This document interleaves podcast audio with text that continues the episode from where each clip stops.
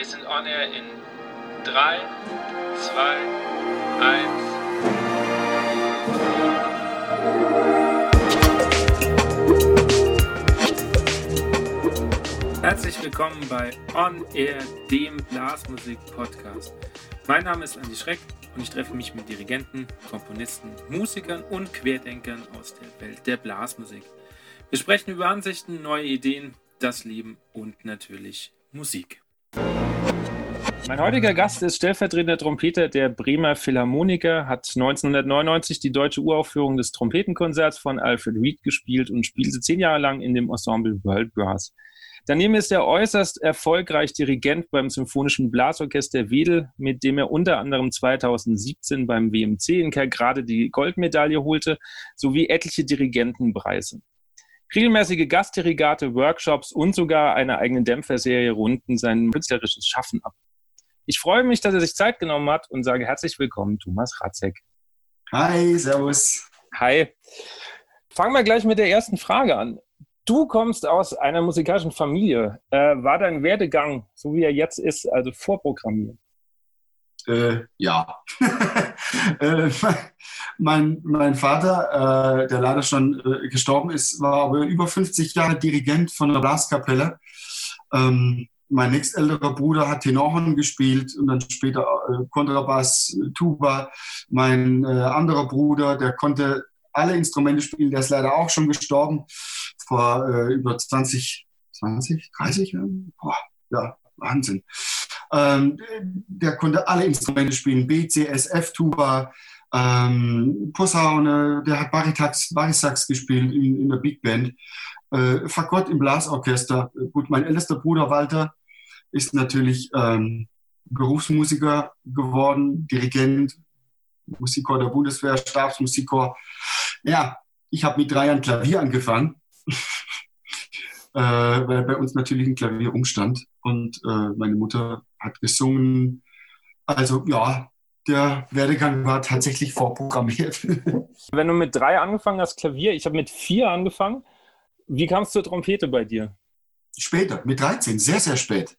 Ich weiß noch, ich habe zu meinem Vater gesagt, da habe ich gesagt, oh, Vater, ich, ich, will mal, ich will mal dein Instrument, den Flügelhand ausprobieren. Weil mich hat es natürlich schon gereizt, in der Blaskapelle auch eigentlich mitzuspielen, aber mit dem Klavier geht nicht. Und damals war ich auf dem Klavier doch extrem fit, sodass ich wirklich zweieinhalb Stunden pro Tag eigentlich gebraucht habe, um tatsächlich dann auch weiter vorwärts zu kommen. Dann habe ich, ich weiß es noch, mein Vater hat mir die Grifftabelle gegeben, sein Flügelhorn, und ich habe mir ein Glas Orangensaft neben die Couch gestellt und habe die Grifftabelle so auf die Couch und habe angefangen zu spielen. Und mein Vater hat gesagt, hey, du kannst das richtig spielen, weil immer ein Klavier, die schweren Rachmaninoff oder, oder Chopin, Nocturne und Etüden, äh, ist natürlich viel schwerer als 0, 1, 3, 1, 2 und so weiter. Dann ging es nach fünf ja. Minuten, habe ich schon eine Tonleiter gekonnt. Und dann hat mein, äh, mein Vater mich ein bisschen unterrichtet und danach dann mein Cousin, so ein bisschen. Also ging relativ spät los. Aber das heißt, du hattest auch bläserisch nie Probleme. Also klingt so ein bisschen. Doch, natürlich haben wir bläserische Probleme. Oder ich. Ähm, jetzt nicht gerade, aber es kommen immer wieder so kleine, kleine Sachen, die mal zwicken jetzt im, im Beruf. Ich meine, bin jetzt seit 17 Jahren äh, bei den Bremer Philharmonikern Trompete. Und natürlich ist da auch mal eine Form dabei, wo man sich müde fühlt, wenn man halt mal vielleicht gerade im Big Band-Bereich oder vielleicht mal eine Westlife-Story abgedrückt hat. Und dann sollte man zwei Tage später wieder äh, Beethoven auf der Barocktrompete pusten. Äh, da muss man schon ein bisschen umstellen. Äh, aber sagen wir, grundsätzliche Probleme, nein. Man entwickelt sich immer weiter, man versucht sich zu verbessern, aber na, ja, gibt immer mal so ein paar Sachen. das heißt, für dich war auch immer klar, dass du Berufsmusiker wirst? Ja, ich war recht schlecht, äh, unter uns, ne, ich war recht schlecht oder sagen wir mal faul in der Schule. Ich äh, habe gerade so meine mittlere Reife gepackt.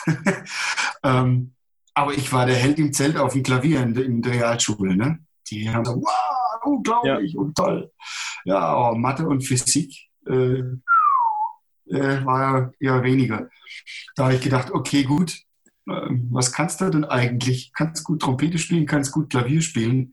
Und dann Ja, habe ich gedacht, ja, im Orchesterspiel hat mir natürlich Spaß gemacht. Ich habe mir immer auch Videos oder im Fernsehen Orchester, Sinfonieorchester waren oder Blasorchester, das hat mich natürlich wahnsinnig gereizt. Also so ein richtiges Berufsblasorchester, ein großes, also mal das Landesblasorchester, würde ich alles für geben. Wahrscheinlich sogar, wahrscheinlich sogar im Sinfonieorchester vorziehen wenn man es auch mal von der Bezahlung her sagt, ist ja gleich wie ein richtiges Orchester. Was reizt dich an einem Blasorchester mehr als in einem Sinfonieorchester? Also man hat natürlich mehr zu tun, je nach, je nach ähm, äh, Literatur. Je nach natürlich. Literatur, ja, das stimmt. Ja, wenn ich jetzt natürlich Blasorchester vergleiche, sagen wir mal, im, im Unter- bis Mittelstufenbereich, reizt mich das natürlich nicht. Also mal, äh, ja, ja, wir, wir nehmen die Spitze vom Eisberg, ne, die Speerspitze von Deutschland, das Landesblasorchester Baden-Württemberg. Da hast du ordentlich zu orgeln, wie in einer, wie einer richtigen äh, Malersinfonie oder, oder einem schönen Richard Strauss. Natürlich ist anders. Ja, liebe Sinfonieorchester, um Gottes Willen nicht, deswegen jetzt meine Kollegen aus dem Orchester. Nein, ich liebe Sinfonieorchester spielen. Aber das Blasorchester hat mich einfach geprägt. Damals noch unter äh, Harry Barth, ähm, im LBO und dann kurz war Heinz, Heinz Friesen da und dann mein, mein Bruder auch für, für zwei, drei Jahre. Und dann, dann bin ich aus dem Orchester ausgetreten, bin auch dann äh, einfach keine Zeit mehr auch gehabt. Aber das hat mich geprägt. Da habe ich meine Power herbekommen, ganz einfach. Das Zeug ist brutal schwer. Ich bewundere, ich bewundere alle Amateure, die in so einem Orchester spielen und, äh, und da so eine Leistung abliefern. Ich, ich finde es äh, super beeindruckend. Das stimmt. Also ähm, ich, ich, ja, bewundere das auch so ein bisschen, äh, was sich manche, gerade Amateurmusiker, dann drauf schaffen. Also sich wirklich die Zeit nehmen und dann diese Stellen ochsen und, und ja, dann abliefern, ja. wenn also es auch, gilt. Auch in meinem Blasorchester in Wedel. Äh, vielleicht, na, da gibt es Wahnsinnsmusiker drin. Die knien sich rein unglaublich. Und wenn ich jetzt die Literatur, ich habe hier meine Partituren davor und habe mir vorhin, äh, äh, vor ein paar Tagen kam Partitur an, was ich eventuell mal machen will. Rachmaninow Sinfonische Tänze für Blasorchester. Aua! Ich meine, die werden mich äh, Tern und Federn. Ne? Aber super geile Musik. Aber wenn ich das aktuelle Programm anschaue, ich meine, Variazioni Sinfonische Hardy Mertens, da ist ordentlich was zu tun. Ich bewundere das. Ähm, ich kann sowas spielen, weil, weil meine Musiker sich da reinknien. Das ist toll. Wann kam das Dirigieren bei dir dazu? Als ich in Bremen war. Ich weiß, ich habe mal eine, mm, im Landesblasorchester habe ich mal eine, eine Gesamtblechprobe geleitet zum Dirigieren und irgendwann habe ich davor eigentlich schon was gemacht gehabt? Nö. Nur mein Bruder hat gesagt, ja, sag mal, du machst es ja richtig gut. Das geht so, so raus. Und dann bin ich nach Bremen gekommen, zum Bremer Philharmoniker. Und da hat mich der damalige Dirigent Michael Dürk, Dirigent vom Blasorchester Wien, mhm. angesprochen und gesagt, Mensch, ähm, könntest du vielleicht mal mein Orchester auf, äh, auf einen Wettbewerb vorbereiten? Ich will einmal in die weite Welt für ein halbes, dreiviertel Jahr mal raus. Da habe ich gesagt, natürlich gerne. Und dann bin ich zu dem Orchester gekommen. Und ähm, Glück für mich, dass es bei ihm zeitlich und auch berufstechnisch, dass es sich ein bisschen umorientiert und weggezogen ist. Und ich bin bei meinem, bei meinem Superblasorchester geblieben und konnte das aufbauen. Und äh, mittlerweile, gut, ähm, mein alter Chefdirigent Markus Poschner, der jetzt in Linz ist, der war mehrfach in Konzerten in, in Wedel hat mich angeguckt und hat gesagt, oh, das, das ist top und so weiter. Er hat gesagt, hier, ab und zu mal dies und das, aber eigentlich hat er gesagt, du darfst, brauchst keine Workshops oder Kurse äh, machen, du machst alles aus dem, aus dem Bauch raus, du atmest gut und so weiter. Und habe gedacht, naja, ist ja wohl nicht so schlecht. Und dann hat sich das äh, immer mehr und mehr ergeben. Ich habe mittlerweile auch sogar meine Vorstellung im Theater dirigiert. Ja, habe ich jetzt gelesen. Also ich habe ein bisschen recherchiert und da stand irgendwo, dass du das gemacht hast. Ähm, wie kam es dazu? Es ist so, es ist natürlich jetzt keine Vorstellung in dem Sinne von Rigoletto, sondern das war ähm, Musical Hair. Und da gab es waren nur zwei Trompeten, also immer nur eine Trompete besetzt. Entweder hat es mein Kollege oder ich gespielt. Ähm, und der Dirigent, da, der wurde krank. Und es ging um die letzte Vorstellung. Und ich habe noch nie ein Sinfonieorchester dirigiert, noch nie eine Band, die da dabei war, noch nie einen kompletten Chor dirigiert, dem man über Kameras Zeichen geben muss, noch nie ein Background oder ein sogenannter Volkschor von über 200 Mann, Schauspieler und Tänzer geleitet. Und ich habe die Partitur in die Hand genommen. Mein Chefdirigent damals, Boschen, hat gesagt, ah, er will es gut machen. Ich habe eine DVD als Aufnahme gekriegt. Ich habe natürlich schon 20 Vorstellungen von dem Ding gespielt. Von dem her kenne ich es schon. Aber ohne Probe, ohne nix, einfach ins Theater rein. Letzte Vorstellung war auch sehr gut besucht und habe die Vorstellung eigentlich bis auf ein, zwei kleine Kratzer äh, habe ich es eigentlich ganz gut, äh, eigentlich ganz gut hingekriegt, ja. Also stelle ich mir echt als Herausforderung vor. Also nicht nur die vielen Musiker, sondern tatsächlich noch diesen, diesen Theateraspekt mit, mit Abläufen und Künstler und so. Das ist ähm, Stichworte abwarten und dann zack, los geht's. Ja, man muss halt warten, bis sich eine drehbare Bühne, bis die Bühne da ist, bis der einen sieht und so weiter. Es ist auch viel, das ist nicht ja. so, mach die Partitur auf und, und pinsel los, äh, sondern ja, ja. du musst einen sogenannten Vamp so oft machen, bis sich die Bühne so weit gedreht hat, damit du dem Chor sagst, okay, jetzt kommt die Stelle Nummer drei und dann gibst du nach hinten und nach da. Also das ist wirklich wie so ein, weißt du, wie der Ami, der, der Straße steht und das ist da auch dabei gewesen. Ich habe im Studium ähm, einmal selbst Musical äh, gespielt als mhm. Darsteller. Mhm. Ich bin da zu, zufällig, ähm, ich glaube, ich war am, am falschen Zeitpunkt in der Cafeteria. Ich bin dann irgendwie so verpflichtet worden, weil noch Männer gefehlt haben. Und ich weiß noch, gerade mit diesen Vamp-Geschichten, dass einmal ging es völlig in die Hose, weil ich irgendwie das, das Zeichen dann vom Dirigent falsch interpretiert habe. Ich habe schon losgesungen, die Band aber noch nicht. Und das war irgendwie. Also ich glaube, es ist niemandem aufgefallen, weil ich halt dann die Sätze halt doppelt gesungen habe, aber es ist, ähm, die Kollegen fanden es sehr lustig irgendwie. Also ich, also ich äh, äh, kann das so ein bisschen aus beiden Sichten so nachvollziehen. Das ist äh, nicht ohne. Also äh, mein Respekt, dass du das ohne Probe auch noch durch, durchgezogen hast. Ja, ging gut. Also was, was ich sagen muss, das ist ein Projekt, auf das ich mich wahnsinnig freue. Wir haben lange dafür gekämpft. Es wird Ihnen wahrscheinlich, äh, ich würde dich sehr gerne einladen, dann zu kommen, in zwei Jahren gerne. werden äh, Bremer Philharmoniker, alle Bläser, unter meinem Dirigat ein Blasorchesterprojekt machen. Ja. Echt? Das ist ja geil. Und das ist, glaube ich, ich glaube, ich musste mich äh, berichtigen, wenn du noch was anderes findest. Ich glaube, wir sind das erste Sinfonieorchester, das sinfonische Blasorchester-Literatur spielt. In einem Konzert. Sag mir nicht, falsch liege. Aber bisher klingt kein anderes. Mir ist, nee, mir ist auch nichts bekannt. Also jetzt abgesehen von, von Märschen oder, oder, oder sonst was. Ja, ja, genau. Ja, ja, ja. Richtig, richtig ja. Den, guten, guten Stoff, ne? Also so Barnes Symphonic Overture ja. und vielleicht mal ein Reed oder ja. Ja, cool. Du hast gesagt, du hast lange dafür gekämpft, weil die Begeisterung wahrscheinlich nicht so hoch, als die Idee erstmal ja, aufkam. Die Kollegen, also es geht gar nicht um die Kollegen. Nee, nee, aber so Intendant oder ja, so. Der ist tatsächlich sehr offen. Der, das ging ganz gut. Okay. Ähm, aber natürlich ist es mit, mit Kosten verbunden und kriegen wir das hin. Und das ist auch das, äh, was du vielleicht auch noch fragen wirst, der, das Ansehen des Blasorchesters. Ja? Der sinfonischen Blasmusik, das ist eine meiner Hauptaufgaben, dieses Ansehen weiter zu erhöhen wir wissen, dass es in Holland so ist ne? oder in, in, in Spanien. Und in Deutschland ja. kommt es auch immer mehr. Auch wenn ich sage, ich bin Dirigent äh, von dem Symphonischen Blasorchester Wedel, äh, so Blaskapelle. Ja, genau. Das ist oft, ja. Und Rotsaft ist, äh, natürlich trinken wir auch mal einen. Aber das geht's gar nicht. Die, äh, spätestens dann, wenn meine Kollegen aus Bremer Philharmoniker, und da waren einige, die immer mal wieder als Aushilfe da waren, die dann reinkommen und haben die Notenblätter äh, vom Notenständer, dann sagen die, oh Gott. Also da müssen die auch durchaus mal die ein oder andere Minute investieren. Erstmal ja. vor der Literatur und vor der wunderschönen Musik dann den höchsten Respekt. Und das finde ich total schön, was da meine Kollegen teilweise ja. machen. Also du hast den, den, Stellenwert schon angesprochen, aber du, also du kommst ja eigentlich aus dem Süden Deutschlands, wohnst ja. jetzt im Norden. Ähm, wie nimmst du da die, den Unterschied der, der Blasmusik wahr, auch vom Stellenwert?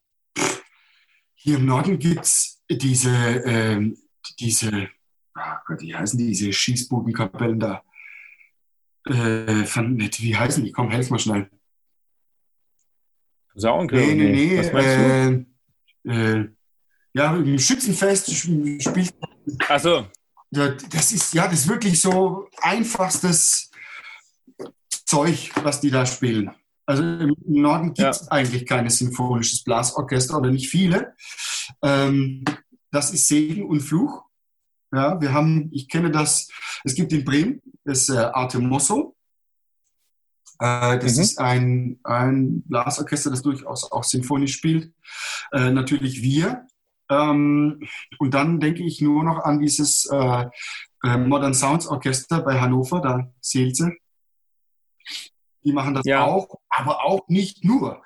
Ein reines sinfonisches Blasorchester sind nur wir als eingetragener Verein.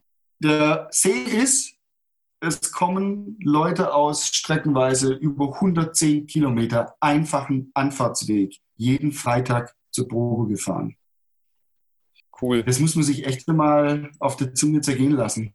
Ich fahre mal schnell ja. zur Probe, komme wieder zurück und meine Kilometer auf dem Auto sagt 220 Kilometer mehr jeden Freitag. Also ich hatte ja 15 Jahre lang zwar kein symphonisches Blasorchester, ähm, äh, so eine böhmische mhm. Formation. Mhm. So semi-professionell haben wir das äh, aufgezogen und da hatte ich dann auch Musiker dabei, die auch so viel Fahrtstrecke auf sich genommen haben. Wo unterm Strich ja auch kein Geld zu verdienen war. Es war ja jedem klar, dass das irgendwie nur Hobby, nur Spaß. Und ich ähm, finde es immer bewundernswert, wenn, wenn ähm, ja, Musiker oder generell Menschen für ihr Hobby so viel investieren. Ja. Deswegen ist es mir auch unglaublich wichtig, dass ich immer mal wieder einen neuen Aspekt in die Probe einbringe. Die Probe immer wieder, Probe ist für mich sowas Wertvolles. Das ist mit das Wertvollste. Ein Konzert, klar, ist schön. Ein Wettbewerb auch schön.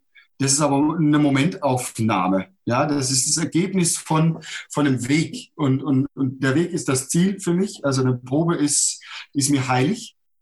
Ähm, die wird pünktlich angefangen, da wird effektiv gearbeitet.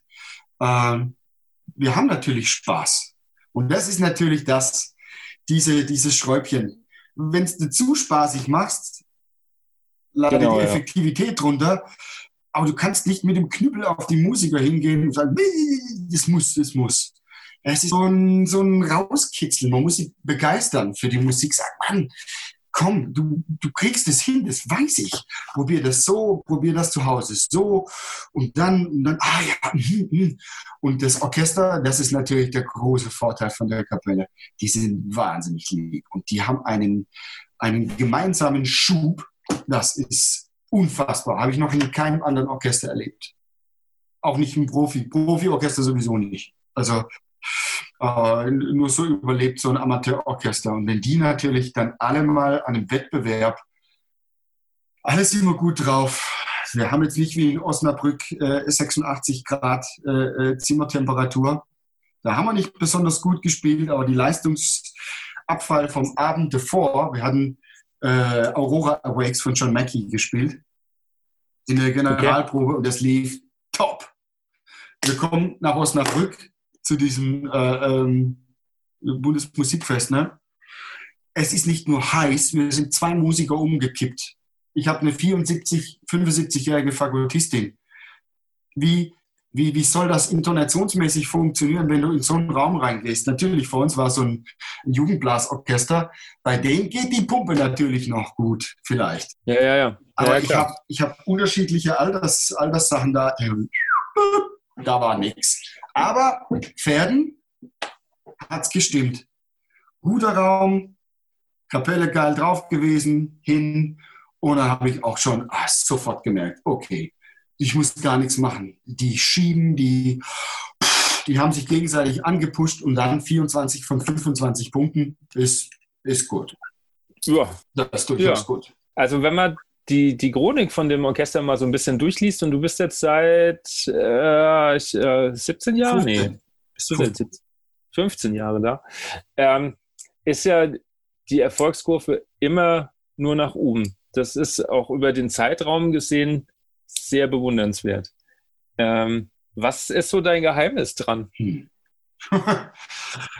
Puh, weiß gar nicht. Also ich, ich bin, äh, ich, ich selbst kann mich für was sehr, sehr begeistern.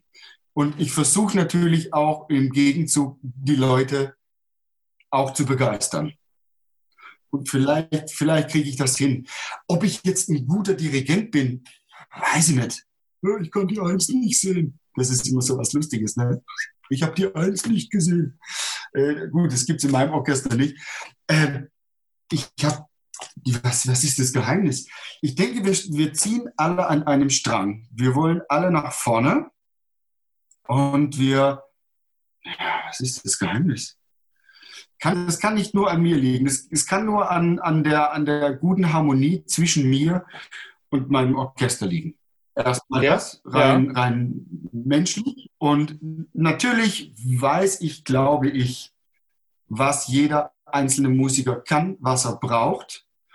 Äh, und ich habe einfach eine Art zu proben, denke ich, die ich habe viele Leute schon mir beim Proben zuhören sehen, die einfach danach sagen, das habe ich noch nie gehört. Das habe ich noch nie gesehen, so hat noch nie einer geprobt.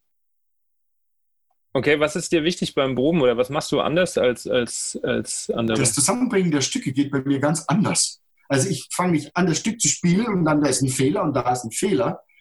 Ähm, und dann mache ich die Stelle nochmal und richtig, mhm. sondern ich versuche extrem viel mit Atmung zu machen, mit Atemtechnik zu arbeiten. Und das bringt es zusammen. Was ist rhythmisch? Ja, du hast hier ein, ein, ein Ding, wo die eine Hälfte so, und dann gehst du her und lässt die Hälfte mal lässt du die mit Luft machen. Damit entlastest du erstmal, ja, das gehe ich schon wieder mehr ins Detail, ne? Du entlastest natürlich das, den Druck, dass die die Noten spielen, spielen müssen, sondern du gehst erstmal hier auf den Rhythmus, bringst es da rhythmisch zusammen, da und da. Ich lasse die Kapelle singen. Ich ähm, mache eine gemischte Salatsitzordnung. Das kennst du auch nicht, gell? Äh, ich sage, jeder, äh, vor der Probe sage ich, jeder sitzt irgendwo irgendwo, wo er will, aber er muss so weit wie möglich weg von seinem Originalplatz und auf, auf gar keinen Fall so nah wie möglich an einen von seinen Nachbarn. So. Habe ich auch schon gemacht und ähm, ja. mache ich ganz viel mit dem Chor zum Beispiel, weil, weil dann haben die keine Chance mehr und müssen einfach hören. Richtig. Du machst auch wie Krautwickel und du hörst, ach, wo ist mein Trompeter? Hier. Vor allem hörst du, der Witz ist ja nicht, das Spielen, klar, das ist gut. Aber du hörst Trompete, da hast du eine Kontrabass, Klarinette und da hast du vielleicht einen Tenorsax sitzen. So. Du probst, probst, probst. Und wichtig ist es für mich, gegen Ende der Probe, so, stopp, letzte halbe Stunde, Originalposition. Und dann wieder spielen. Und dann sucht das Ohr den Partner hier und hier. Und dann spielst du nicht, gib ihm volle Möhre, sondern man spielt mit viel mehr Gehör auf. Ja. Wo ist das Instrument? Wo ist der Rhythmus? Also man hört viel an und sofort kriegst du eine Transparenz ähm, ins Orchester rein. Ja. Das ist ja, das ist ja quasi der, der Haupteffekt, die Transparenz zu bekommen, weil du jemand anders neben dir sitzen hast, den du später wieder versuchst zu hören. Ja. Das mag vielleicht ein Grund sein, aber ich, ja, ich, ich knie mich auch extrem rein. Also ich habe vor, ja jetzt letztes Jahr, boah, ich habe jeden Tag abends, ich habe mir Dienst, versucht, den Dienst so zu tauschen, dass ich da mal ein bisschen mehr frei habe. Ich habe Einzelunterricht gemacht, ich habe Registerproben gemacht, tagtäglich vor den Konzerten. Also ich habe ich hab jetzt ein paar Bilder mal gesehen, auch auf Instagram. Äh, da ist mir auch schon aufgefallen, dass du die Zeit jetzt, wo ja offiziell keine Proben mehr stattfinden dürfen, auch nutzt, das ähm, per Skype und so zu machen. Ähm, das frisst natürlich viel Zeit. Was sagt deine Frau dazu? Hört die selber Trompeterin. okay. Äh, ja, ich meine, die hat natürlich Verständnis. Die weiß es natürlich auch, wenn wir jetzt fünf oder sechs Wochen lang keine Probe im, im Orchester haben. Und eigentlich habe ich Konzert äh, Mitte, Ende Oktober. Äh, mal gucken, ob das so funktioniert. Ähm, wenn da niemand was zu Hause tut, ja, ja, klar. Kann, ich, ja. kann ich gleich sagen, wir sehen uns nach Weihnachten wieder. Ja. Ähm, ja, die, ja, ich habe ja sonst keinen Dienst momentan. Äh, unser Orchester Bremer Philharmoniker wird wahrscheinlich bis zum Sommer keinen, wahrscheinlich keinen Ton von sich geben. Super schade. Aber ich kann natürlich morgens, nachmittags, abends unterrichte ich auch. Jetzt nicht jeden Tag acht Stunden, ja. aber eine Woche schon, 15 bis 20 Stunden. Okay. Will ich halt jeden mal durchhaben. Ne? Ja. Das nenne ich mal Einsatz. Das habe ich, glaube ich, von niemandem bisher gehört, der sich so reinhängt. Also klar, Zusatzproben und so, aber es sich so reinhängt und sagen, sagt, ähm, okay, ich nehme da mir jetzt jeden Abend dann auch vor dem Wettbewerb, wie du es gerade gesagt hast, her und, und äh, coach meine Musiker, dann ist, ist klar, dass die Entwicklungskurve immer nach oben geht. Aber das kannst du auch nur mit einem Orchester machen. Wenn du jetzt wie, wie andere Kollegen zwei, drei Orchester hättest, äh, wär's rum. Wäre schwierig. Ja. Na gut, ich habe ja zwei. Also Bremer Philharmoniker und Wedel. Klar, aber es geht natürlich. Der Vorteil ist hier, ich weiß, ich mache Klick und Skype ist an. Ja. Und ich mache Klick und Skype ist aus. Und äh, das ist dann schon mal, das ist natürlich ein Vorteil, wobei ich natürlich viel lieber live unterrichte. Ja. Ähm, aber ja, ich meine, guck mal, 2013, 14 haben wir die Uraufführung von der dritten Sinfonie von Philipp Sprague. Auftragswerk von uns an Philipp, den ich ja auch schon seit 20 Jahren kenne. Was glaubst du, was wir da ge geoxt haben? Und das Stück ist dermaßen schwer. Ei, ei, ei, ei. Aber jetzt im letzten Jahr haben wir eigentlich fast genauso viel gearbeitet wie kurz vor dieser Uraufführung. Also jetzt, wir haben, deswegen mich regt es so auf, dieses Corona. Ja. Wir haben so einen Schub gemacht. Das Orchester hat so einen Schub gemacht. Und dann fangen wir an äh, im neuen Jahr äh, with Hard and Voice Gillingham, First Street S, Hardy Mertens, Variazioni Sinfonice, Traveler, David Maslanka. Ein Knaller nach dem anderen und ich komme Januar und Februar. Ich habe eine Probenbeteiligung von guten 80 bis 85 Prozent oder noch mehr. Ich habe 50, 60 Musiker jeden Freitag da hocken. Und ich merke, boah, das hat gar nicht aufgehört, die, dieser, dieser Push. Und dann kommt dieses Ding und ich kann nicht mehr weiter proben. Könnt mir einen Arsch beißen, du. Ja, so geht ich glaube, so geht es uns allen gerade. Das ist echt, echt schade. Also wir konnten kurz vorher haben wir noch ein ähm, Konzert für Kinder gemacht, was auch mhm. äh, super ankam. Ähm, die Halle war komplett voll und eigentlich wäre es weitergegangen. Wir hatten noch ein, noch ein Sommerkonzert geplant und so. Ja, schade. Ich hoffe, dass, es, dass wir bald wieder anfangen können, dass wir unser Jahreskonzert noch machen können, das dann Ende November ist. Mal gucken.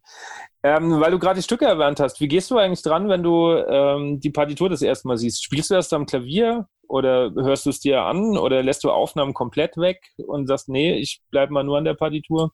Wie machst du es? Also am Klavier muss ich leider sagen, weißt du, ich habe ich hab alles noch im Kopf drehen von früher. Aber hier, das ist wie, wie Bleifingerchen. Äh, deswegen wage ich mich fast kaum noch ans Klavier, weil es mich selber so frustet. Ja. Äh, weil, ja, das Hirn ist da, aber das läuft nicht. Deswegen, Klavier fällt schon mal flach. Ähm, nein, natürlich kenne ich die Stücke dann vorher schon und habe mir die auch mit Aufnahmen angehört. Es ist aber nicht so, dass ich sage, ey, wie in der Aufnahme soll das so funktionieren. Ja, ja. Fall. Ähm, ich höre natürlich die Stücke an, sage, okay, das passt ganz gut, äh, habe dann die Partitur und ich knack dann immer gerne Partitur. Also ich, ich gehe erstmal auch ohne, ohne Noten rein und, und gucke mir das ganze Ding an, versuche das zu verinnerlichen. Und natürlich höre ich auch mal die eine oder andere Aufnahme an. Das äh, machen auch meine Musiker, um einfach mal so einen, so einen groben Überblick zu kriegen. Für die, die halt auch wenig Zeit haben zum Üben, ist es gut. Im Auto lässt er halt das Stück laufen. Ähm, was, was ich tatsächlich mache, wenn ich was auswendig lerne, ich habe dieses Aurora Awakes von John Mackey auswendig gelernt. Und das ist sehr schwer, als unterschiedliche Takte, mal sechs, sechs Dreiviertel, ein Vierviertel und so weiter, äh, habe ich mir einen DIN A3-Zettel genommen und habe nur das Stück laufen lassen, ohne Partitur. Und habe halt in, ja, was, wie viele Einsätze gebe ich? Ich glaube, ich habe aus, mal ausgerechnet, so 288 Einsätze habe ich gegeben in dem Ding. Und habe einfach nur aufgeschrieben, okay, Flöte hier, Dreiviertel mal sechs, also sechs Dreivierteltakte. Aber nur zum Einprägen. Später zähle ich nicht so Ja, klar. Takte, sondern ich mache einen Satz hier, einen Satz da und ich schreibe das ganz wild äh, irgendwo hin auf dieses A3-Papier. Und da hat mir noch unseren alter Chefdirigent, dem habe ich das dann gezeigt und sagte, ja, macht er auch. Das nennt man Komprimierung der Partitur. Ich, aha, okay. Also er hatte dann auch alles, was das Stück beinhaltet, geht auf ein DIN A3-Papier. Es ist doof, ich glaube, ich habe es mal weggeschmissen, weil es sieht echt cool aus. Ich mache mir dann ganz verrückte Zeichen ran und dann konnte ich das ähm, gerade, konnte ich das sowohl auch das, das Pflichtstück äh, dann komplett auswendig dirigieren. Und es ging gut. Also da musste ich nicht nachdenken, sondern es ging nur um die Musik und Notenständer wegweisen und dann bist du direkt bei den Musikern. Ist dir wichtig, auswendig zu dirigieren? Ja, ja, ich habe es in Pferden gemerkt, da habe ich es nicht gemacht. Und dann kam die Jury an und da hat der eine gesagt, Sie kennen doch das Stück, oder? Dann sage ich, ja. Auswendig, oder? Ja. Dann, gesagt, dann legen Sie doch die Partituren weg. Und auch den Notenständer weg. Da hat er noch so eine Geschichte erzählt. Es gibt dann Leute, die, einer, der hat immer, der hat immer so gemacht, kurz bevor er geblättert hat. Die Partitur. Und selbst wenn er auswendig gespielt hat, hat er immer noch ab und zu so- immer noch so gemacht ja, im Konzert. Durch die Haare Weil er gefahren. ab. Ja, ja, durch die Haare gefahren. Aber dann weißt du, okay, ja. jetzt ist äh, Blättern angesagt als, als Zuschauer. Das ist vielleicht nur für den Zuschauer gedacht. Dass er mit erfahren, kann, wann er blättert. Ich habe teilweise auch die Partitur da gehabt, weil ich äh, mir überlegt hatte, vielleicht haben meine Musiker Angst, dass ich mich verdirigiere. Ja, Das ist sowas gibt es natürlich auch. Oh, hoffentlich verpinselt er sich nicht. Das Zeug ist ja so schwer. Ja. Deswegen habe ich dann auch mal meine Partitur liegen. Jetzt im letzten Herbstkonzert habe ich die nur einmal aufgeschlagen, zum Schluss einmal rumgeklebt.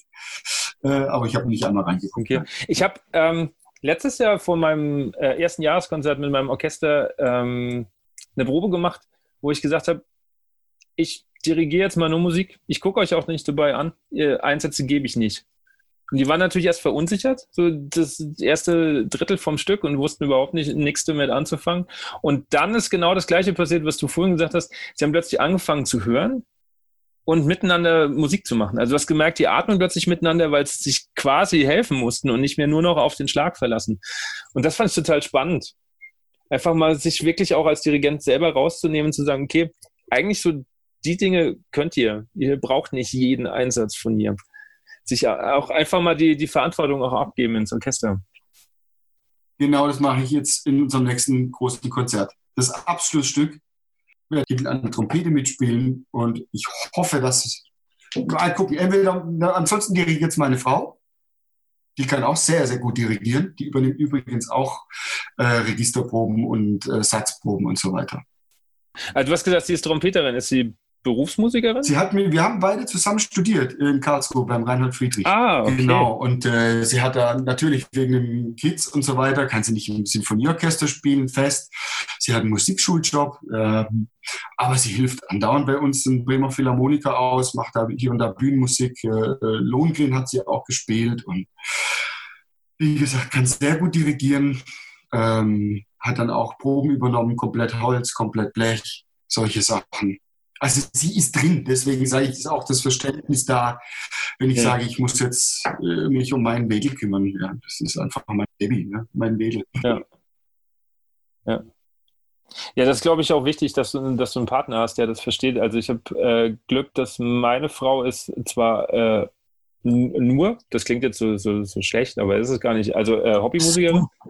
Ähm, äh, äh, also äh, spielt Geige und äh, äh, singt recht viel in, in Popchören und kommt Mhm. aber aus einer Musikerfamilie. Also die kennt das nicht anders. Äh, einerseits von sich selbst, weil sie viel unterwegs war und natürlich auch ähm, der Onkel war auch Berufstrompeter, der Cousin ist äh, Tenor und so.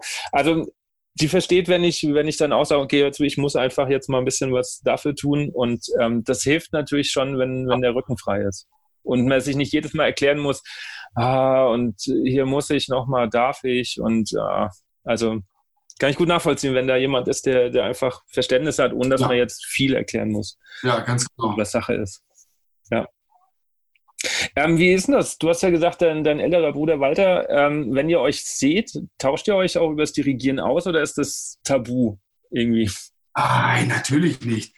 Äh, natürlich, ich muss ja auch sagen, ich habe es nie gelernt zu dirigieren, aber ich habe natürlich ganz genau nach vorne geguckt, was macht ein Harry Barth, was macht mein Bruder, ähm, was macht ein Franco Cesarini mal. Ähm, ähm, gut, wie Philipp Spark, das ist natürlich extrem cool, ne? rechte Hand in die Hosentasche und mit links und ab die Post. äh, ja, aber Philipp ist äh, grandios. Ähm, und natürlich die ganzen Chefdirigenten. Ich habe viel von zwei, und zwar ist es von unserem aktuellen Chefdirigent, äh, Marco Lettonia, der über die letzten 10, 12 Jahre oder 15 Jahre, 17 Jahre immer wieder als Gast da war, der unser Chef jetzt ist. Sehr, sehr viel gelernt. Ähm, und über unseren ehemaligen Chefdirigenten Markus Poschner, der Bruckner Haus, Bruckner Orchester in Linz ist. Mhm. Ähm, über die tausche ich mich aus auch. Und natürlich auch mit Walter. Und wenn Walter, der sagt aber relativ wenig, der sagt, alles gut, alles wunderbar. Also klar tauschen wir uns aus. Und, aber ja, Walter ist ja, ich meine, mein großer Bruder ist ein, ist ein alter, erfahrener Hase, ne? der weiß genau, wie es läuft. Und ähm, ja, habe ich mir natürlich schon ein bisschen was abgeguckt. ähm, du sagst, du hast bei deinen Chefdirigenten äh, viel gelernt. Also du, du kennst ja, oder das ist ja auch selten, glaube ich, äh, dass, dass man beide Seiten kennt. So, also einerseits im Orchester sitzen und natürlich dann auch äh, jeden Freitag dann zwar vor einem Laienorchester, aber trotzdem. Ähm, du musst dich ja dann als äh, im, im Sinfonieorchester oft auf neue Dirigenten relativ schnell einstellen. Also da ist ja nicht viel mit Brum ähm, und neues Dirigat. Was sind für dich No-Gos bei einem Dirigenten? Gerade wenn du spielst. Also no, ich hasse, wenn ich eins tatsächlich hasse, ist das die Kelle. Das. Nicht zu laut. Ja, und vor allem dann, wenn die Kelle kommt, bevor du überhaupt das Gerät ins Gesicht angesetzt hast. Ja. Ey, da kommt mir der Geschmack von frisch erbrochen in den Hals, du. Ich sag's dir, ich kann wirklich leise spielen. Ich kann's. Ja, das habe ich schon mal erlebt. Ähm, aber, aber das, oder auch während dem Ding, du kannst doch in deinem Dirigat, kannst du doch, kannst du doch andere Bewegungen machen als als diesen hier. Als die Handvoll, ja. Ah, ich weiß nicht, vielleicht bin ich aber auch da. Also die Kelle geht nicht. Äh, was geht als Dirigent, als No-Go noch nicht? Wenn man mit Musikern einfach nicht vernünftig umgeht. Es ist mir egal, ob Profimusiker. Ja. Weißt du, Profimusiker, die kannst du dumm anmachen. Die können sich trotzdem da sitzen. Ja. Die müssen da sitzen oder melden sich dann krank, weil sie sagen, okay, jetzt ist, ist genug. Ja. Ähm, ein Amateurmusiker hört sich das zwei, dreimal an und sagt, Dankeschön, das war's, ich komme nicht mehr. Man kann doch mal vernünftig miteinander umgehen, auch, auch Kritik vernünftig äußern, sodass es nicht heißt, du bist zu langsam oder du bist zu schnell, sondern man kann sagen, hey, könnt ihr denen vielleicht helfen? Hey, tretet denen mal ein bisschen in den Hintern. Ja. ja. Man könnte natürlich sagen, die sind zu langsam. Ja. Aber so gebe ich denen jetzt eine Aufgabe und sage, hey, gib den mal bis mach den mal ja. Feuer.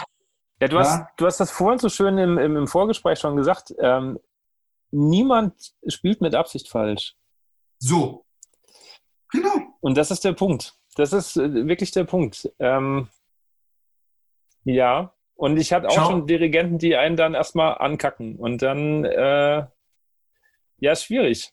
Also das kann halt ganz schnell nach hinten losgehen, dass, dass, dass du dich halt auch nicht mehr traust zu spielen, weil du irgendwie Angst hast, alles falsch zu machen. Du weißt überhaupt nicht mehr, was richtig ist irgendwie. Und das geht nicht nur im Amateurbereich, das ist im Profibereich genauso.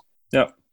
Und wenn du aber dann, guck, du musst da immer schauen, Kritik oder wenn du einem Musiker was sagst, dann hat der Musiker eine Reaktion und da musst du auf das Ergebnis warten. Du kannst natürlich in einem Trompeter sagen, bitte spiel etwas leiser. Das muss man ja sagen dürfen. Ja, genau. Das ist ja völlig in Ordnung. Aber wenn du halt jemanden niedermachst, ne, oder immer wieder, es gibt ja so Spezial, Spezialdirigenten, die haben irgendeine Nase, die es nicht passt. Ja? Wir hatten mal einen Dirigent, äh, da hatten wir äh, Also sprach Zarathustra auf dem Programm. Mhm. Und dann kam die Stelle, die ganzen hohen Dinger. Der hat das Ding in einer Probe sechs oder sieben oder acht Mal hintereinander gemacht. Äh, wegen den Flöten. Er wollte aber immer irgendwie anscheinend darauf warten, dass ich einfach so ein Ding verkiekse oben. Und es, es ist nie einer da daneben gegangen, nicht einer. Und ähm, ja, es gibt tatsächlich Dirigenten, die suchen und bohren. Und wenn sie einen gefunden haben, dann wollen sie den auseinandernehmen.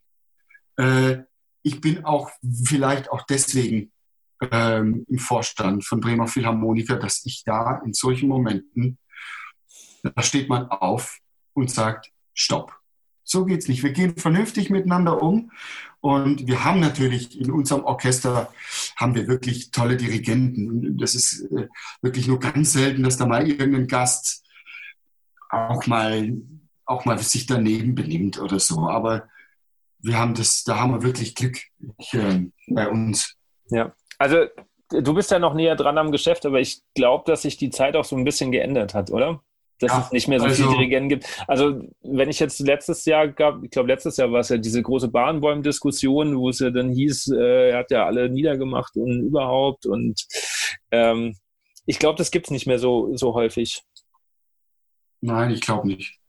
Gott also sei Dank. Hab, Gott sei Dank. Ja, Gott sei Dank. Ähm, nein, das ist gut, wenn das ausstirbt. Ich meine, Gottes Willen, Bahnbäum ist ja super Genie, ne? Ja, ähm. aber rechtfertigt Genie, dass ich so mit meinen Musikern umgehen kann, dass dann, ich weiß nicht mehr, wer es war, ich glaube, der Pauker, der dann auch gewechselt hat und gesagt hat, er ist dann irgendwie zum, zum, zum Therapeut oder so, das rechtfertigt es ja nicht. Also Genie hin oder her, das, das geht ja nicht. Nicht der beste Dirigent der Welt äh, rechtfertigt es, äh, schlecht mit den Musikern umzugehen. Ja nichts, gar nichts. Es gibt gar keinen Grund dafür. Und äh, mein Orchester, also mein, mein, mein Amateurorchester, weiß das und die fühlen sich frei. Die können Fehler machen, nicht absichtlich natürlich, aber die können, es darf, es darf, darf Fehler passieren. Und, und das ist vielleicht auch ein Geheimnis, dass einfach die Kapelle so gut funktioniert. Ja. Du hast vorhin gesagt, du kannst ähm, auch leise spielen. Und ich erinnere mich, ich weiß nicht, wie lange es her ist, ich glaube vor drei Jahren oder so haben wir mal zusammengespielt in der, in der Brassband Hessen und du hast Althorn gespielt. Ist das ja. drei Jahre her? Ja. Ähm, und wir haben Choir of the Celts gemacht. Und da ist ja, ich glaube, der dritte Satz ist ja Althorn Solo. Ja. Und in der Probe war, hast du schon unfassbar leise gespielt und wir hatten in der Backrow echt zu tun, da noch drunter zu kommen.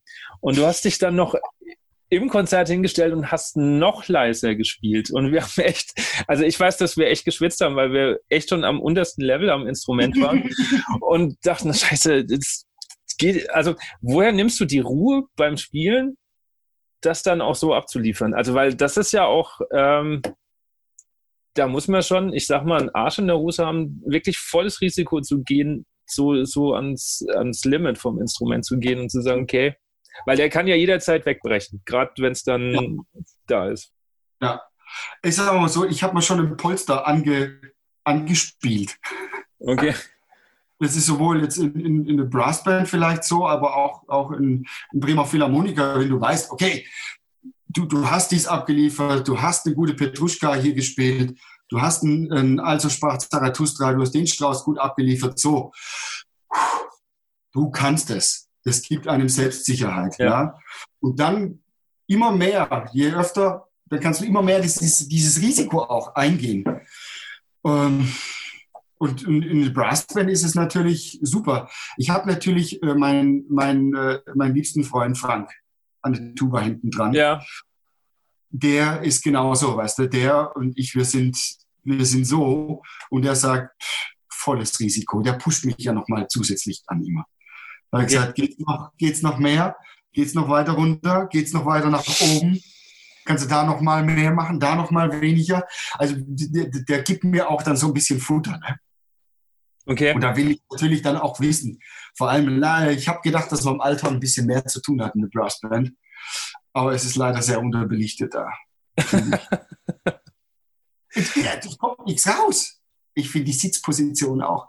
Ah, Brassband muss ich noch gucken. Ich hätte die Euphonium nach hinten und das, äh, die Althörner vorne, das sind ja viel kleiner. Ja, aber ah, ja. ist ja irgendwie standardisiert, die Sitzordnung. Das ist ja irgendwie. Ja, ja, ja, ja. Ja, deswegen, ich verstehe es trotzdem nicht. Ich, ich würde da was anders machen. Ich würde auch das Instrument Althorn würde ich ein bisschen umentwickeln.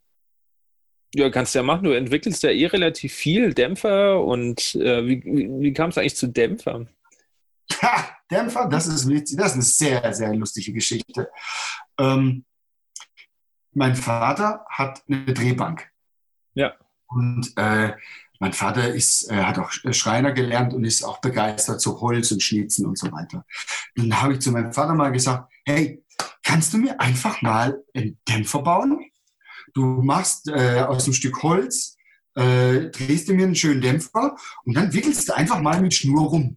Es gibt ja von Amrein oder sowas, gibt es mit Petitcon oder sowas. Mhm. Ne? Ja, ja. Hat er das gemacht und dann hat er das einfach geleimt und der Dämpfer war auch ganz schwabbelig. Und dann bin ich damit zu meinem Prof und habe gesagt, ey Reinhold, probier mal. Und er macht das Ding rein und sagt, da hast du 100 Euro, das ist jetzt mein Dämpfer. Und ich so, ja, das ist der einzige. ja, es ist ja Wahnsinn. Und er hat gesagt, stimmt gut, klingt gut. Dann habe ich gedacht, ja Wahnsinn. Und dann habe ich zu meinem Vater gesagt, Vater, jetzt baust du noch mal ein paar mehr. Tja, sechs Wochen später ruft an, ja, hier Gabor Tarkövi. Und habe ich gedacht, jetzt hat mich ja mal gerade kurz der Solotrompeter von Berliner Philharmoniker angerufen. Er braucht Dämpfer. Und zwar am besten nächste Woche. Und dann haben wir sofort ein Kleingewerbe äh, angemeldet und dann hat er die Dämpfer gebaut. Und oben, äh, ich weiß nicht, Gabor weiß es immer noch nicht, glaube ich. Vorne am Dämpfer ist immer so ein, so ein Leder, so ein Lederdings drauf, so was mhm. rundes Leder. Ja, ja. Und geht halt ER für Ernst Ratzig drauf. Und mein Vater hatte keine Lederdinger, aber die Dinger mussten halt raus nach Berlin, weil Gabor, die hatten irgendwie ein wichtiges Konzert und wollten es unbedingt auf den Dämpfern spielen. Und mein Vater hat seinen 30 Jahre alten schwarzen Geldbeutel genommen und hat den Ledergeldbeutel ausgestanzt, dass die Dämpfer vorne drauf betten kann. Draufgebettet und weggeschickt und dann ging es nach Berlin. Das war so die erste wirkliche große Bestellung. Ja, cool. Ja, und jetzt macht's, äh, äh, machen wir das hier wieder. Äh, Im Prinzip auch dann mein, mein, mein Schwiegervater, der, der, der auch in Rente ist und der, der auch so ein, so ein feines Fingerchen für sowas hat. Also ganz alleine, also schaffe ich nicht. Ganz. Ja, ja. Und jetzt äh, haben wir gerade eine Lieferung äh, nach Chicago Symphony. Esteban hat äh, mir geschrieben, jetzt hat Chicago Symphony auch, Metropolitan Opera. Also schon, schon nicht schlecht. Funktioniert. Ja, nicht, nicht schlechtes untertrieben, würde ich sagen. naja, wenn, wenn Berlin Chicago spielt, also da hast du ja schon die Top-Orchester. Ja, schon. Ja, deswegen ist es nicht schlecht untertrieben. Ich würde noch mal ganz kurz auf, auf die äh, Nervosität äh, zurückkommen. Ja. Ähm, hast du generell damit gar nicht zu kämpfen? Doch, natürlich sind wir sind ja alle nervös. nervös. Bist du nervös schon, oder? Ja, ich bin so ein, so ein, so ein Kopftyp. Also ähm, der, irgendwann fängt er dann an und dann zerdenke ich gerne zu viel beim Spielen. Beim Dirigieren komischerweise nicht so. Mhm. Ähm, aber beim Spielen. Ich weiß nicht warum. Vielleicht, weil ich älter werde. Keine Ahnung. Früher war das nicht so schlimm. Ja, also ich habe natürlich meine Methoden, wie ich die Konzentration, also Nervosität ist irgendwo gut, ne, weil es ja einfach das ja. Äh, spitzt dir deine Sinne auch irgendwo an. Ja, aber nur bis zu einem gewissen Punkt. Wenn es halt zu viel wird, hemmt es halt. Ja. Aber was glaubst du, ich mache mit, äh, nicht nur für mich, sondern für mein ganzes Blasorchester, 15 Minuten vor jedem Konzert gibt es 10, 12 Minuten sind wir alle zusammen. Es werden Atemübungen gemacht, es werden Konzentrationsübungen gemacht, Kinesiologieübungen, linke, rechte Gehirnhälfte einschalten, liegende Acht, einatmen, ausatmen, das ganze Zeug, Atmung runternehmen. Das mache ich auch vorm Konzert, ich für mich. Also, das wäre nämlich meine nächste Frage gewesen, wie du es mit dem Orchester machst, aber hast ja jetzt damit beantwortet. Ähm, ich habe dich ja vorhin schon mal gefragt, ob das ähm, auf Gegenwehr stößt, weil ich, also ich habe im Moment ein Orchester, äh, das wird so Dinge mitmachen. Ich hatte aber auch schon Orchester, die würden mich angucken und sagen, okay, jetzt hat er einen völligen Vogel, lass mal den mal da vorne machen. Drei würden vielleicht mitmachen, ist vielleicht ein bisschen übertrieben, aber über die Hälfte würde dann sagen, okay, wenn er damit fertig ist, komme ich und dann können wir wieder spielen, weil ich bin ja zum Musikmachen da und nicht zum Atmen und was weiß ich. Ja gut, aber dann haben sie es nicht verstanden. Weißt du? Ich meine, ich, ich will ja nicht, äh, ich habe hier mein, mein Propellerchen, das äh, gerade durch die Decke geht wie, wie solche. Wenn ich mit meinem Propeller meinem Orchester, meinen Musikern beibringe, wie man die Luft sichtbar und fokussiert und wie man die Zunge, wie man das alles in eine Richtung bringt. Wenn das äh, die Lösung ist für ein, für ein leichteres Spielen, für ein effektiveres Üben, für, für mehr Höhe, für einen schöneren Klang ist und die sagen, ja, ich, aber ein blöder Propeller mache ich nicht mit, ja, dann, dann haben sie es tatsächlich nicht kapiert. Ich meine, was denn sonst? Wir wiederholen jetzt alles 40 Mal, bis es klappt. Ja, ja, also ähm, nur ganz kurz, weil äh, später die, die äh, äh, Leute das nicht sehen. Also das ist quasi so ein, so, ein, so ein Halbkreis mit drei Propeller dran. Also ich habe das im Studium auch wahrgenommen, dass solche Dinge natürlich jetzt immer mehr, äh, ähm, ja, also das hinterfragt keiner mehr. Also das wird einfach gemacht und wird angenommen. In der Laienmusik habe ich immer noch das, das Gefühl, das wird so mit Argusaugen von manchen betrachtet, oh, das ist ganz schön esoterisch, wir atmen plötzlich und, und äh, keine oh, Ahnung, dann kommt. ja, nee, aber ich, ich habe das ganz oft komischerweise erlebt, wenn ich dann sage, komm, wir machen eine Atemübung, gerade an einem Probewochenende, wir fangen morgens an, damit jeder erstmal fit ist. Und ich wusste, wer erst kommt, wenn er weiß, dass das rum ist. Weil ja, ich spiele schon seit 30 Jahren mein, mein Blasinstrument und dann ähm, ich atme doch nicht, ich will jetzt hier am Instrument spielen. Also ich, ich bin da voll bei dir und sage, okay, wenn das die Lösung ist, warum nicht mal weggehen? Das macht, macht ein Profisportler, guckt ja auch andere Wege und sucht nicht nur immer, okay, ich muss halt, sondern Aber ich, ich, würde ich würde lieben gern so ein Orchester mal vor der Nase haben. Ich hatte es bisher noch nicht, denn alle, manche waren skeptisch, aber alle waren offen.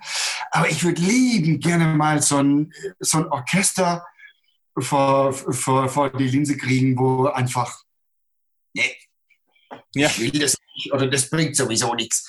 Lieben gerne. Also wenn ich, wenn ich mal wieder eins habe, ich habe ja im Moment keins, dann ich dich sofort an. Ich bin, ich bin sofort da, weil äh, ja, ich meine, über was reden wir? Wir reden über das Wichtigste. Ja, ich genauso. Das Allerwichtigste, mehr nicht. Und ja. ich sage dank, dank dir, dass wir beide jetzt, im, dass ich deine Handynummer habe, habe ich auf deinen Status gesehen, wie im Hof. Ja. Bin einfach hin, ich, äh, wir sind zu Freunden, wir fahren vorgestern. Ich habe das eingegeben, den Namen Boeing, Atemübung. Ich war im Auto gesessen, habe gesagt, okay, anmachen, jetzt mache ich das. Und ich war danach so, Uh, ist total yes. abgefahren, gell? Das ist, ich äh, das jeden Morgen jetzt. Ich mache das ja jetzt auch erst seit drei Monaten oder so. Und hab, okay. Ähm, aber ich finde es, allein wie man sich danach fühlt, finde ich schon total gigantisch. Ich fühle mich großartig, weißt du, und ich bin, ich bin da so ein, ich bin ein Atemübungsfetischist. Ja, man hört es raus, aber ich finde es gut. Ja, und ich habe heute Morgen dieses, äh, ach, mit dem schönen Mantra, weißt du, wie, sieht so aus wie so mit so Eis und so schön blau-weiß. Ja, ja, ja. Dieses Ding habe ich voll durchgezogen. Ich habe in meinem Leben noch nie drei Minuten die Luft angehalten. Heute Morgen habe ich es geschafft. Ja. Es ist unfassbar. Ja. Das war eigentlich nur so eine Minute oder so, war genau. Maximum. Also was ich so, so cool finde, ist gerade wenn du in dieser Zeit, so auch diese drei Minuten oder zwei Minuten, ist ja völlig egal, so eine innerliche Ruhe macht sich da breit. Das ist ja. so total abgefahren. Das schaffe ich so nicht, aber das sind so zwei Minuten, drei Minuten, die einen so runterholen und man ist so komplett bei sich. Das ist total ja. cool. Ja. Äh, gehen wir nochmal zum Dirigieren. Wäre eine äh, Dirigentenkarriere für dich, also du machst da jetzt schon ein bisschen Theater und oder hast mal im Theater gemacht, du machst jetzt äh, äh, dann nächstes Jahr ähm, mit den äh, Bremern so, so ein Blasorchester-Projekt. also wäre so eine reine Dirigentenkarriere noch reizbar?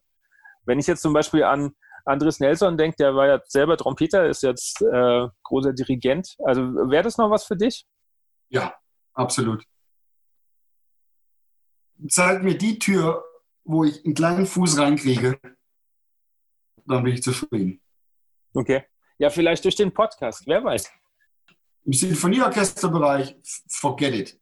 Aber im, im Blasorchesterwesen. Ja, also ich würde es auch im Sinfonieorchesterbereich lieben gerne machen, aber ähm, sehr schwer. Ja. Sehr schwer reinzukommen. Wenn ich mal drin bin, wenn, also, gib mir einen Fuß in eine Türe, dann habe ich es. Ich muss naja, nur du, einmal. Du bist ja gar nicht so weit weg, wenn du schon mal am Theater warst und so. Vielleicht ergibt sich ja immer mal noch eins und ja, also ich, ich werde es erstmal nicht forcieren, aber ich werde natürlich schon mal auch ein bisschen weiter intensiver in die Richtung gucken, weil natürlich kriegt man auch so ein Feedback, weißt du, wenn so meine Kollegen aus dem Bremer Philharmoniker in meinem Amateurorchester spielen und die sagen, hey, das ist top. Ja. Das müssen die nicht sagen, wenn sie es nicht wirklich ernst meinen. Ja. Und sagen, hey, danke, hat Spaß gemacht. Genau. Tschüss. Ja. Aber die kommen und sagen, hey, das ist top, was du machst dann weiß ich, okay, es ist wirklich, es ist wirklich gut. Ja, ähm, ja im Blasorchesterbereich muss man mal schauen. Ist, äh, auch da, ich, ich leite immer mehr Workshops, da kommt es immer mehr mit Dirigieren und so weiter. Ähm, vielleicht mal ein Auswahlorchester auf Dauer übernehmen, wär, wär, das wäre wirklich mal was. Also, das würde mich schon sehr reizen, ja, mehr zu dirigieren. Okay. Muss ich sagen. Ja. Ähm, das führt mich jetzt gleich zur, zur ich mache mir jetzt eine Schnellfragerunde. Ja. Lieber dirigieren oder spielen? Jetzt in deiner momentanigen Situation. Ha! Dirigieren. Dirigieren? Weil? Einfach so. Wenn du sagst Schnellfragerunde, jetzt in dem Moment, wo du gerade sagst, lieber spielen, lieber dirigieren, sage ich lieber dirigieren. Weil okay momentan nichts los ist im Orchester, weil einfach auch die Motivation, ich übe jetzt nicht jeden Tag zwei Stunden Trompete, für was denn? das Zeug, was kommt, das ja. Zeug, was kommt, kann ich spielen. Ich muss im Prinzip einfach nur dann halt zwei Wochen vorher meine Muckis wieder im Prinzip in Form bringen und dann läuft die Geschichte wieder. Natürlich spiele ich Trompete, weil es mir Spaß macht. Ja. Aber momentan, wenn du jetzt gerade fragst, lieber spielen oder dirigieren, sage ich dirigieren. Okay. Mhm. Äh, ich habe einen Satz, den du noch vollenden müsstest. Wenn ich nicht Musiker geworden wäre, wäre ich Koch geworden. Also ich, ich sehe immer mal wieder Bilder von, von äh, wenn du grillst. Mhm. Ist das so deins? So dein, ja. dein, dein Hobby quasi? Ja, kochen. Wahnsinn. Okay. Deswegen, draußen ist äh, übrigens schon, ja, draußen äh, ist ein Hähnchen auf dem Drehspieß. Das habe ich noch kurz vorher mariniert. Okay. Mit Estragon und so weiter. Und, und ein bisschen Thymian, Knoblauch. Das dreht sich auf dem Grill. Das ist in fünf, sechs Minuten fertig. Ich hoffe, dass meine Frau äh, den Grill ausmacht. Okay. Mein Lieblingskomponist ist? Boah, schwer. Sinfonieorchesterbereich oder allgemein? Allgemein. Oder sonst was? Allgemein.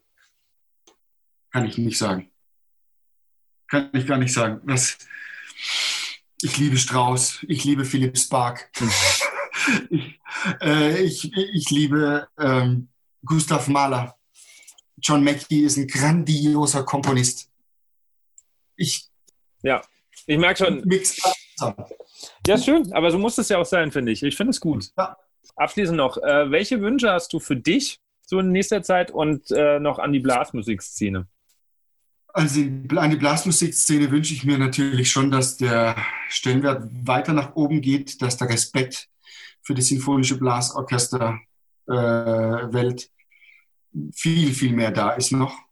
Denn es ist, das ist Wahnsinn, dass sich Amateurmusiker zusammentun und so Anspruchs, teilweise extrem anspruchsvolle Literatur einstudieren, dafür kein Geld bekommen, das zu Hause üben, und das in der Gemeinschaft tun, finde ich was Großartiges. Und deswegen muss das weitergehen. Es darf nie, darf nie aussterben, diese Geschichte. Ich für mich, was ich für mich erhoffe, ich hoffe, dass ich noch ganz, ganz, ganz lange gut Trompete spielen kann, dass ich äh, mein Blasorchester äh, in Wedel so lange halte, bis ich vom Stuhl falle, bis es einfach nicht mehr gut genug ist. Ähm, Frederik Fennell, ich meine, ich habe ihn mal kennengelernt. Äh, Alfred Reed auch. Auch Fennell ist ja echt ein kleiner, kleiner Mann gewesen, der ja, wie gebrechlich aufs Pult gegangen ist und dann da wie ein, wie ein ganz junger, junger Mensch noch dirigiert hat im höchsten Alter, finde ich wahnsinnig beeindruckend. Eins meiner liebsten Videos ist, ähm, wie er ähm, die Lincolnshire Posy probt. Ja, kenne ich. Habe ich mir jetzt, glaube ich, oh. letzte Woche erst angeguckt. Super. Weißt du, wie er dirigiert oder so, wurscht. Aber die, die, die Leidenschaft für die ja. Musik, die ist da. Und das ist das, was, was man, glaube ich, seinen Musikern und auch im Publikum, das merkt es dann. Wenn die Leidenschaft für die Musik da ist, dann piu, kommt der Funke. Und das will ich mir so lange wie es geht äh, erhalten. Das ist doch ein schönes Schlusswort. Das finde ich schön. Cool. Ich sage vielen Dank. Ich hoffe, dir hat es ein bisschen Spaß gemacht. Oh, nicht nur ein bisschen. Äh, wir sollten äh, öfters in Kontakt treten wieder, weil es. Äh, Können wir gerne machen. Wir haben viele Parallelen und ja, mir hat es wahnsinnig viel Spaß gemacht. Vielen Dank. Das war jetzt schon die sechste Folge von On Air und ich möchte mich riesig bei euch bedanken für den tollen Support und für das tolle Feedback und vor allen Dingen für die vielen, vielen Rückmeldungen, die auf die letzte Folge kamen. Anscheinend gibt es sehr, sehr viel Redebedarf über Wertungsspiele und Wettbewerbe und ähm, deshalb werde ich mit Sicherheit mindestens noch eine Folge, wenn nicht sogar noch mehr machen, in denen ich all die Dinge, die ihr mir jetzt zugetragen habt, ähm, ja, mitnehme und diskutieren werde. Mich würde jetzt diesmal interessieren, was habt ihr aus der Folge mitgenommen? Sehen eure ja, Probekonzepte ähnlich aus wie bei Thomas, der sich sehr, sehr engagiert in seinem Musikverein? Seht ihr Dinge anders? Würdet ihr Dinge anders da machen?